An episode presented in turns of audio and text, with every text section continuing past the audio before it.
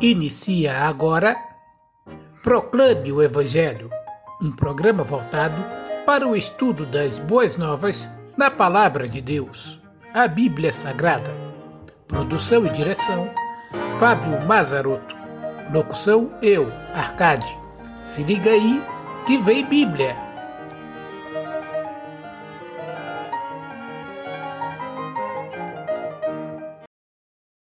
Olá, é muito bom ter você comigo na companhia aqui no princípio desse novo programa Proclama Evangelho.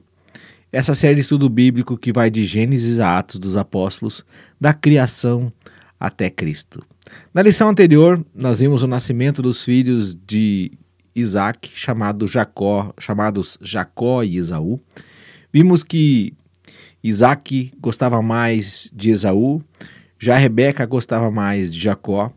Vimos ainda que o Esaú vendeu o seu direito de primogenitura, desprezando a bênção de Deus, desprezando a herança do pai, todo o trabalho que o pai teve por um prato de lentilhas quando voltou de uma caçada onde não conseguiu caçar nada.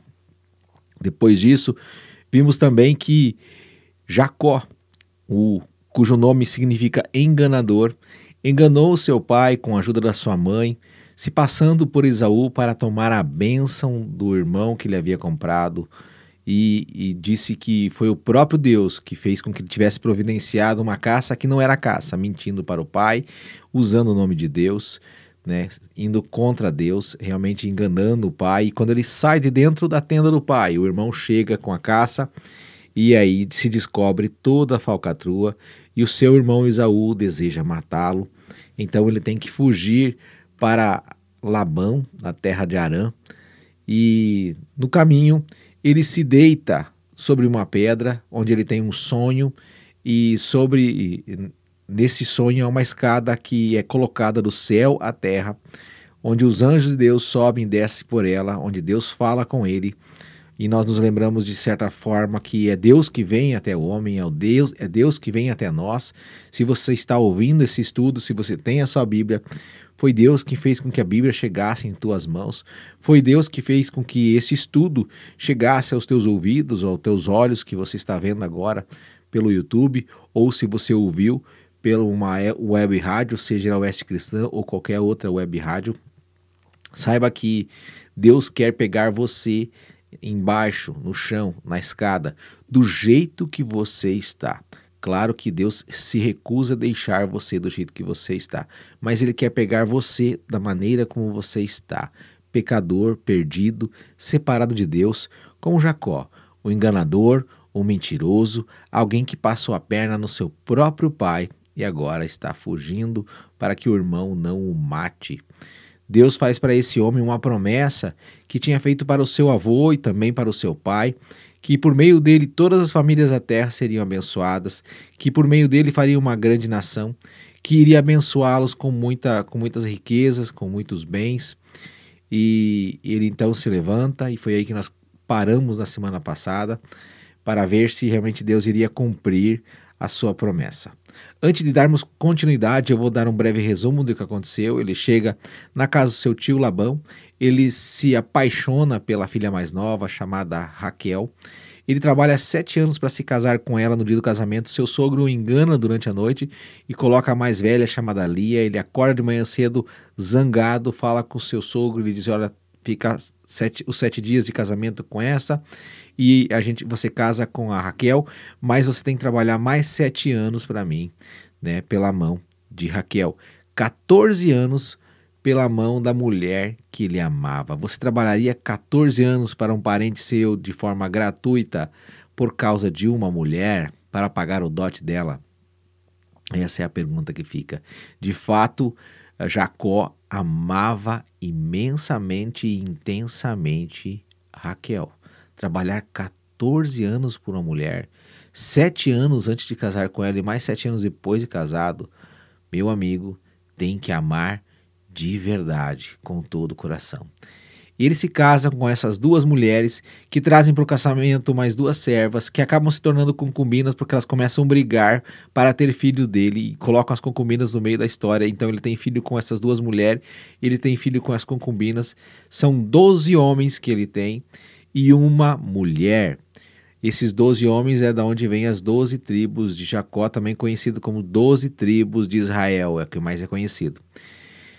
E ele está ali então, e depois que pagou para o seu sogro o tempo de trabalho pelas mulheres, pelas suas filhas com qual ele se casou, uh, de, e Deus fez com que multiplicasse o seu rebanho, apesar do seu sogro tentar lhe lograr várias vezes. O Senhor vai aparecer e falar com ele. Isso está em Gênesis capítulo 31, verso 13. Deus vai falar com ele de forma audível. Ele diz: Eu sou o Deus de Betel, onde ungiste uma coluna, onde me fizestes um voto. Levanta-te agora, sai dessa terra e volta para a terra da tua parentela. Deus fala com ele, lembra da promessa que fez muitos anos atrás para ele, quando ele estava fugindo do seu irmão que queria matá-lo, e diz: Agora você vai embora daqui, pega tuas coisas aí, vai embora. Ele vai embora dali. Né? O sogro persegue, Deus interfere, ele não mata, o sogro não mata Jacó. Uh, depois, no caminho, ele descobre que o seu irmão está vindo até ele com um exército de homens, certo? E ele se prepara então, ele divide o grupo em dois para que o seu irmão não mate todo mundo. Ele manda mensageiros na frente para agradar o seu irmão com presentes para acalmar a sua ira, aplacar a sua ira. E nós vimos em tudo isso que Deus é fiel. Deus disse que iria fazer com que ele, ele multiplicasse, que ele se tornaria uma, uma grande nação, que ele seria então né, abençoado uh, com muitas bênçãos e ele está voltando agora. Ele volta para casa do seu pai. O seu irmão se encontra com ele, eles se acertam, tudo certo, né? Olha só aí, Gênesis capítulo 32, o verso 28. 32, verso 28. Um pouquinho antes de ele se encontrar com o seu irmão e se acertar com o seu irmão, acontece esse fato aqui que muda para sempre a vida desse homem chamado Jacó. Ele tem uma luta com um homem durante a noite. Esse homem lhe fere, só toca na sua articulação da coxa, ele fica manco, deslocando a junta ali da coxa de Jacó. Mas Jacó está amanhecendo o dia, ele agarra esse homem e não deixa esse homem ir embora, certo? Esse homem, nós cremos e a palavra de Deus acaba por demonstrar que é o próprio Deus. Ele faz uma pergunta para ele: Como te chamas? Como se não soubesse, para que Jacó pudesse responder. Ele diz: Eu sou Jacó. E no verso 28, ele então disse: O homem, esse homem com quem Jacó lutava à noite antes de encontrar com seu irmão no dia posterior. Então disse: Já não te chamarás Jacó, e sim Israel, pois como príncipe lutastes com Deus e com os homens, e prevalecestes. Ele estava lutando com quem então? Era com Deus, certo? Era uma figura de Deus ali, uma epifania, certo? E agora o nome dele é mudado de Jacó, que significava enganador, embusteiro, para Israel, príncipe de Deus, ok? Deus muda completamente o nome, e daí que vem o nome da nação, que nós conhecemos hoje como Israel, e daí que vem o nome das doze tribos de Israel. Então, quando você ouvir no Velho Testamento Jacó ou Israel, pode se tratar do homem, dessa figura aqui, ou do povo, do país, da nação de Israel, certo? Tem que olhar o que está em volta do contexto no texto para saber do que está tratando a palavra ali, Israel. Mas sempre que eu ouço a palavra Israel, eu não me lembro só da, da nação que existe hoje. Eu me lembro deste homem aqui, homem que não valia nada e que Deus foi atrás dele e Deus o chamou e Deus o usou, Deus o transformou, Deus o salvou. De outra forma, Deus também quer salvar você, não importa quem você é, o que você fez, Deus quer salvar você. Confie no Salvador que Deus prometeu que enviaria e enviou. Veio a esta terra, viveu uma vida justa, perfeita e santa e morreu cravado numa cruz, para que você tivesse o perdão dos seus pecados e fosse justificado diante de Deus. Este homem também ressuscitou o terceiro dia, está nos céus à direita de Deus e um dia voltará. Isso é importante. Creia nele antes que ele volte ou antes que você mesmo venha a falecer e aí já não terá mais como depositar a sua fé, porque estará vendo o lugar de tormento para onde você irá viver. Ok? Então, mudado o nome dele para Jacó, ele se encontrou com o irmão, resolveu todas as pendências que tinha com o irmão. Capítulo 37, o verso 3. Gênesis capítulo 37, verso 3. Ora, Israel amava mais a José que a todos os seus filhos, porque era filho da sua velhice, e fez-lhe uma túnica talar de mangas compridas. Agora, Jacó vai cometer o mesmo erro do seu pai e da sua mãe, que tinha preferência por um dos seus filhos. Ele amava mais Israel porque era o filho da mulher pela qual ele trabalhou 14 anos de graça, que era Raquel. E essa mulher só lhe deu mais um outro filho chamado Benjamim, ela só, teve, só deu dois filhos dos doze. E, e José aqui ele é o penúltimo, né, dos, dos doze filhos de, de, de Israel, de Jacó. E ele lhe dá uma túnica talar, uma túnica colorida, né, de mangas compridas. Túnica talar significa túnica colorida. E nessa época, uma roupa desse estilo, né, com com essas cores era só dado para príncipes. Era algo muito caro. Todo mundo costumava usar uh, roupas com a cor de pano cru, certo? Então, sem, sem serem coloridas. E os seus irmãos viram isso e ficaram enciumados, é, tiveram inveja deles. Não, não bastasse isso, o José aqui, que era o preferido do pai, ele tem dois sonhos. Ele sonha, primeiramente, que está no meio do, da plantação, colhendo junto com seus irmãos, e eles então colhiam ali a cevada, né, faziam seus feixes, e ele sonha que os feixes dos irmãos, doze feixes, se prostravam diante do feixe dele, como se ele fosse governar sobre seus irmãos. E os irmãos ficaram zangados. Eles da onde? Agora você vai ser rei sobre nós? É isso? E ah, não bastasse esse sonho, ele teve um outro sonho que contou para os irmãos na presença do pai também, onde ele sonhou que doze estrelas, o sol e a lua, se prostravam diante dele. Ou seja, os irmãos, o seu pai e a sua mãe. os irmãos o odiavam mais ainda. Era o preferido do papai, agora teve esses sonhos. O pai o repreende por causa desses sonhos, mas fica pensativo, porque o pai também uh, teve conversa com Deus, né, naquela escada que descia do céu. E José, né, tem esse sonho, seus irmãos o odiavam ainda mais. Eles tinham raiva dele porque ele era um menino que falava a verdade, que não permitia que seus irmãos enganassem seu pai, certo?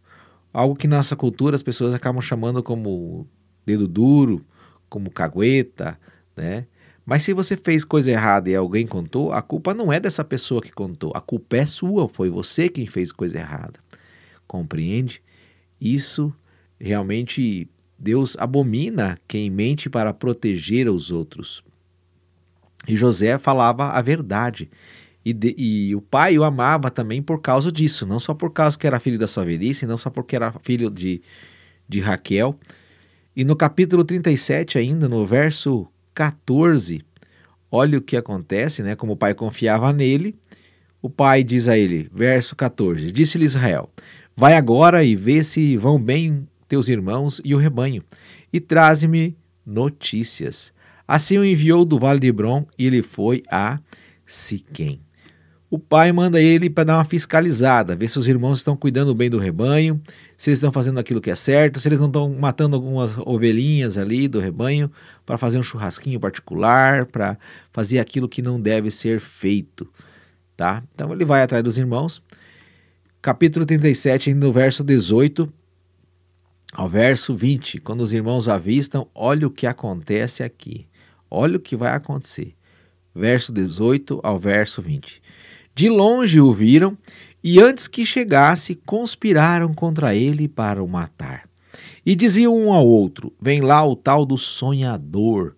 Vem depois agora, matemo-lo e lancemo-no numa destas cisternas, e diremos: Um animal selvagem o comeu, e vejamos em que lhe darão os sonhos. Quem, precisa, quem tem irmãos desse tipo não precisa de inimigos, não é mesmo? Os irmãos estavam planejando fazer o que com ele? Matá-lo e jogar num poço vazio, que enchia de água quando chovia, uma cisterna. Com irmãos desses é complicado, né? Olha só que família abençoada. Vocês estão vendo como Deus escolhe pessoas uh, pecadoras, pessoas que não são perfeitas? Olha a família de Jacó, né, de Isaac e, e Rebeca, quando tinha Jacó e Esaú, já tinha problema. Agora essa aqui muito mais, né? Duas mulheres disputando o amor de um homem, usando suas concubinas, doze filhos, uma filha. Rapaz, é, a coisa é complicada. E isso aqui só demonstra algo importante para nós, que não é por mérito, é por graça. Deus salva pessoas por graça. E graça significa favor não merecido. Jacó não merecia ser salvo, bem como seus filhos também não mereciam ser salvos ou fazerem parte da nação que Deus escolheu para trazer o libertador, o salvador da raça humana. A questão verdadeira é que todos nós somos pecadores. Talvez possa dizer: "Não, mas eu não sou tão ruim, não sou tão mal, não é tão coisa assim". Mas você é um pecador. Você já mentiu, você já enganou. Nós vamos ver várias coisas que nós, infelizmente, acabamos por fazer. Ok? Continuando então. Capítulo 37, versículo 18 ao 20. Eles planejam matar o irmão. Quando ele chega lá, o que acontece? Verso 21 ao verso 22. Mas Ruben, ouvindo isso, livrou-o das mãos deles e disse: Não lhe tiremos a vida. Também lhe disse Ruben: Não derrameis sangue, lançai-o nesta cisterna que está no deserto, e não ponhais mão sobre ele. Isto disse para o livrar dele, deles, a fim de o restituir ao pai. Então, o irmão mais velho aqui, Ruben, ele não permite que os irmãos o matam, eles ainda sentiram as suas roupas, rasgam elas, né?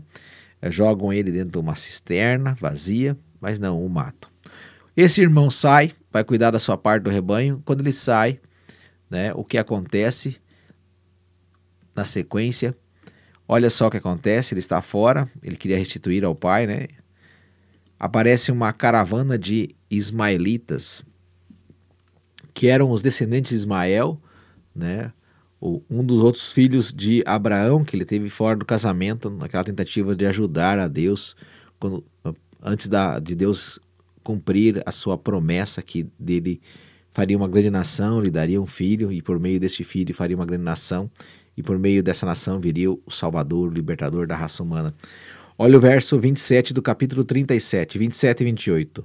Vinde, vendamo-los aos ismaelitas, não ponhamos sobre ele a mão, pois é nosso irmão, é nossa carne. Seus irmãos concordaram.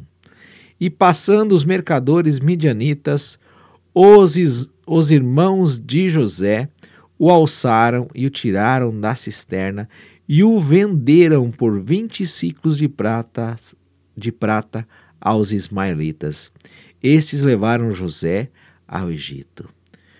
Como eu disse anteriormente, com irmãos desses, ninguém precisa de inimigo. Primeiro queriam matá-lo. Aí tiram sua roupa, jogam ele dentro de uma cisterna, não está entendendo nada.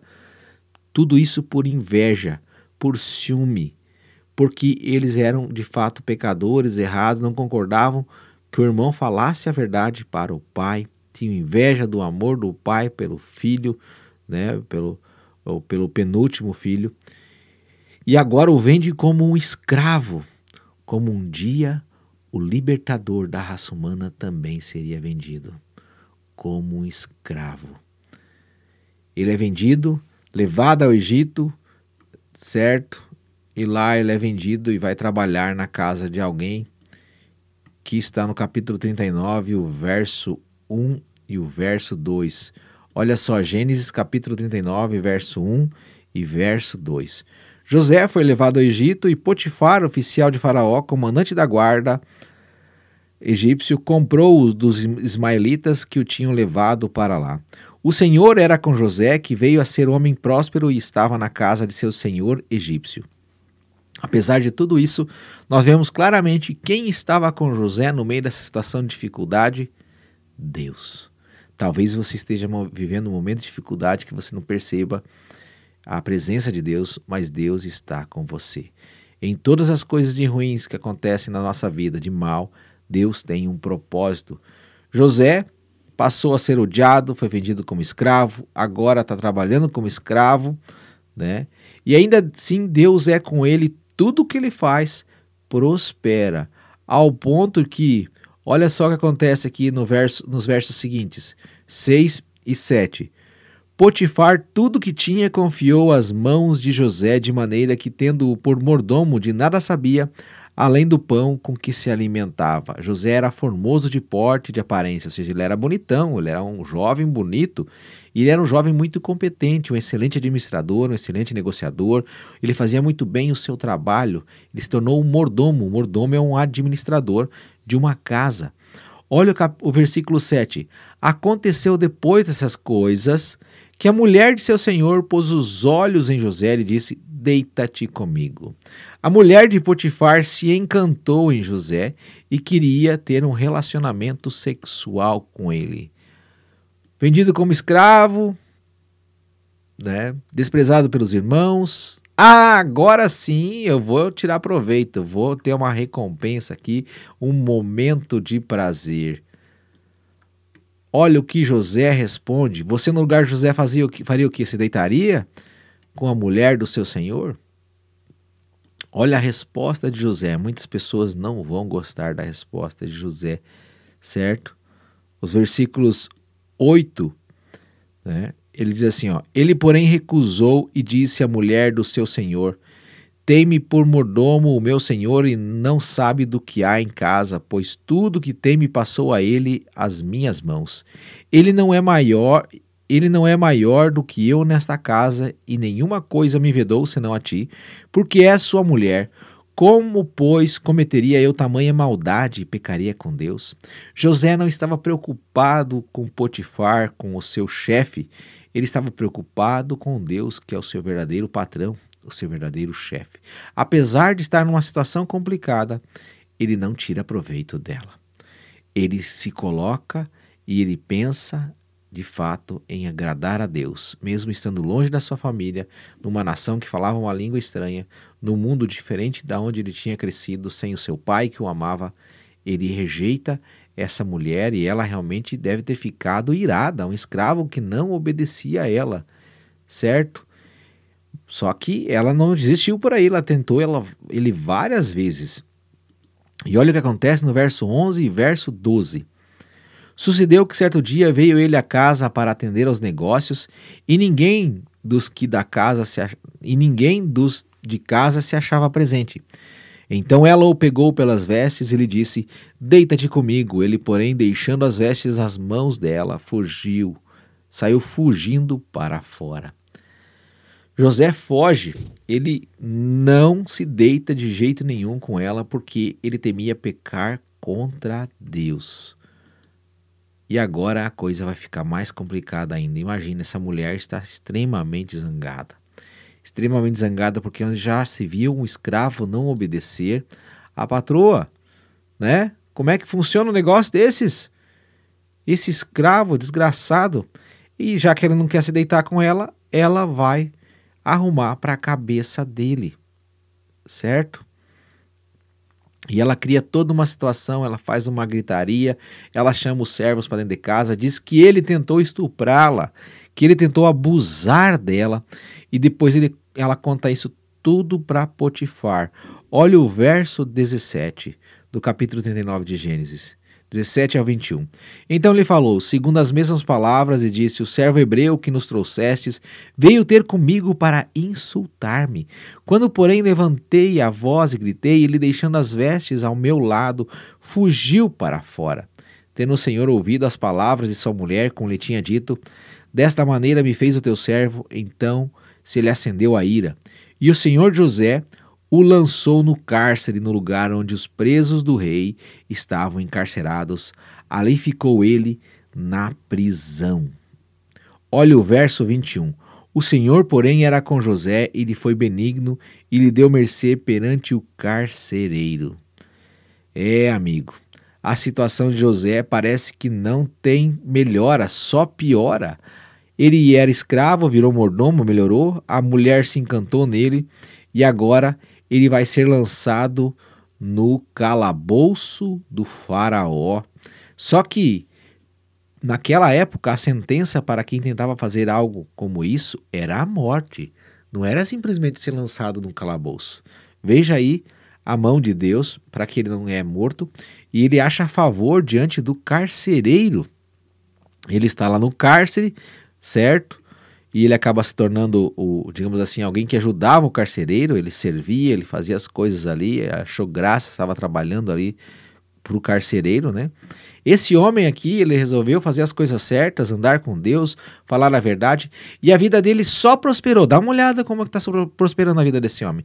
Ele só foi para baixo, né? Quer dizer, para cima, né? Não, para baixo. Ele está no pior lugar que poderia estar, numa cadeia. O lugar de criminosos, o lugar de pessoas de mau caráter, de pessoas de, de mal, né? Esta é a recompensa que ele está recebendo? Será que essa é a pergunta que fica para você? Só que tem tudo que a gente passa tem um propósito, nada é por acaso. Deus estava no controle de toda a situação. Nós vemos isso porque a, a palavra de Deus aqui diz que Deus estava com José, o Senhor estava com ele, por isso ele achou graça diante dos carcereiros. E ele está ali no cárcere, e o que acontece agora? capítulo 39, o verso 21. Nós acabamos de ler, né? O Senhor, porém, era com José, ele foi benigno e lhe deu mercê perante o carcereiro. Será que você está tendo momentos como José? Você quer fazer as coisas certas, faz as coisas certas tudo dá errado com você? As coisas não vão para frente? Parece que Deus desapareceu. Não desanime. Confie no Senhor. Tudo tem um propósito. Nada, nada nessa vida é por acaso. O Senhor estava com José. E se você confiar em Deus, ele também estará com você. Capítulo 41, o verso 1 ao verso 7. Gênesis 41, verso 1 ao verso 7. É os versículos que nós leremos na lição da semana que vem. Deus abençoe a sua vida. Um forte abraço. Você acabou de ouvir Proclame o Evangelho, proclamando as boas novas da Palavra de Deus. Este conteúdo também estará disponível em nosso canal do YouTube, Proclame o Evangelho, e no Spotify da Rádio Oeste Cristã e RWRCA, Rede de Web Rádios Cristãs Amigas. Inscreva-se e siga-nos nestas redes sociais, além do Facebook do Proclame o Evangelho, para ficar por dentro dos nossos conteúdos. Até o próximo programa.